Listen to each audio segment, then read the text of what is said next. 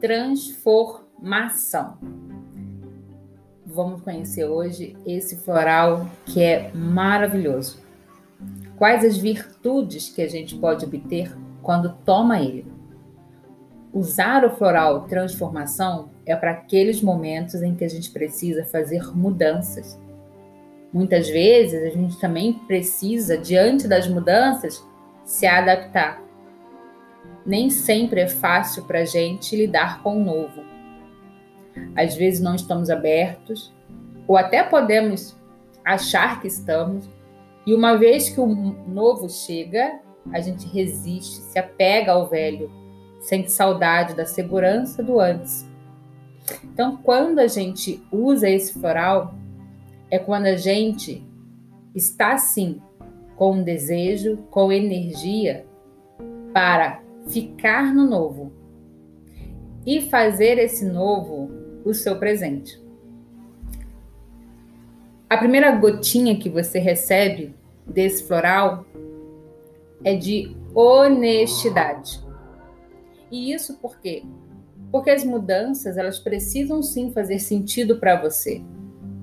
Vamos lembrar que a gente precisa sempre de congruência, coerência com aquilo que a gente realmente acredita, com aquilo que a gente realmente quer. E é por isso que essa flor, ela vai sempre confrontar. Porque afinal de contas, esse movimento que você está fazendo está te levando em direção à vida? Está te levando para a sua própria verdade? Uma outra gotinha que você vai receber é para esse liberar. Vamos dizer que são os cortes, quando a gente vai se desvencilhando do passado quando a gente consegue ter mais independência. E isso por quê? Porque às vezes para assumir um novo comportamento, um novo emprego, uma mudança que surge, a gente pode perceber que ainda está preso à opinião dos outros. A gente pode se sentir extremamente influenciado pelo que o ambiente traz. E às vezes até por nós mesmos. É como se o velho personagem continuasse atuando nos bastidores, nos impedindo de dar aquele primeiro passo. Quantas vezes a gente teve aquela sensação de meu Deus, mas eu já sei tudo isso, já ouvi isso, tá claro para mim, eu só não consigo fazer. E quando a gente recebe então essa gotinha, é quando a gente fala: agora tu tá liberada disso. Fique mais independente fique mais é, individual, né? Quando na verdade a gente vai para o nosso processo de individuação.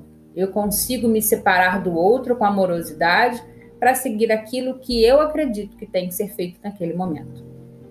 Uma outra gotinha que você vai ter para fazer isso é confiança. Confiança aqui na sua intuição. Confiança naquela vozinha. É como se a gente aumentasse o volume dela para que aquilo que antes não estava claro, para aquilo que antes você titubeava, será que ela fica tão mais evidente que você não consegue deixar de ouvir?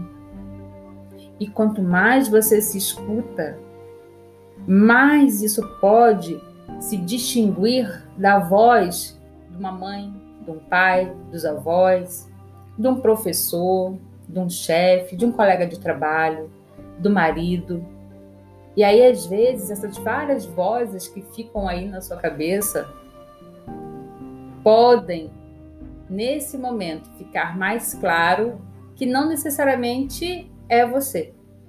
E que se fosse a sua voz, a sua voz estaria falando aquilo.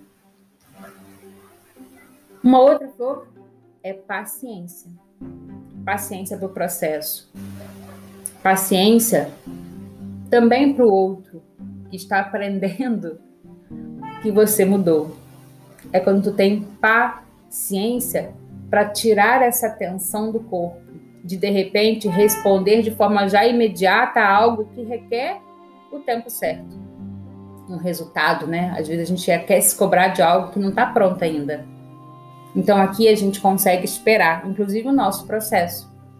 Afinal de contas, se a borboleta abre aquele casulo antes do momento, talvez ela não consiga voar.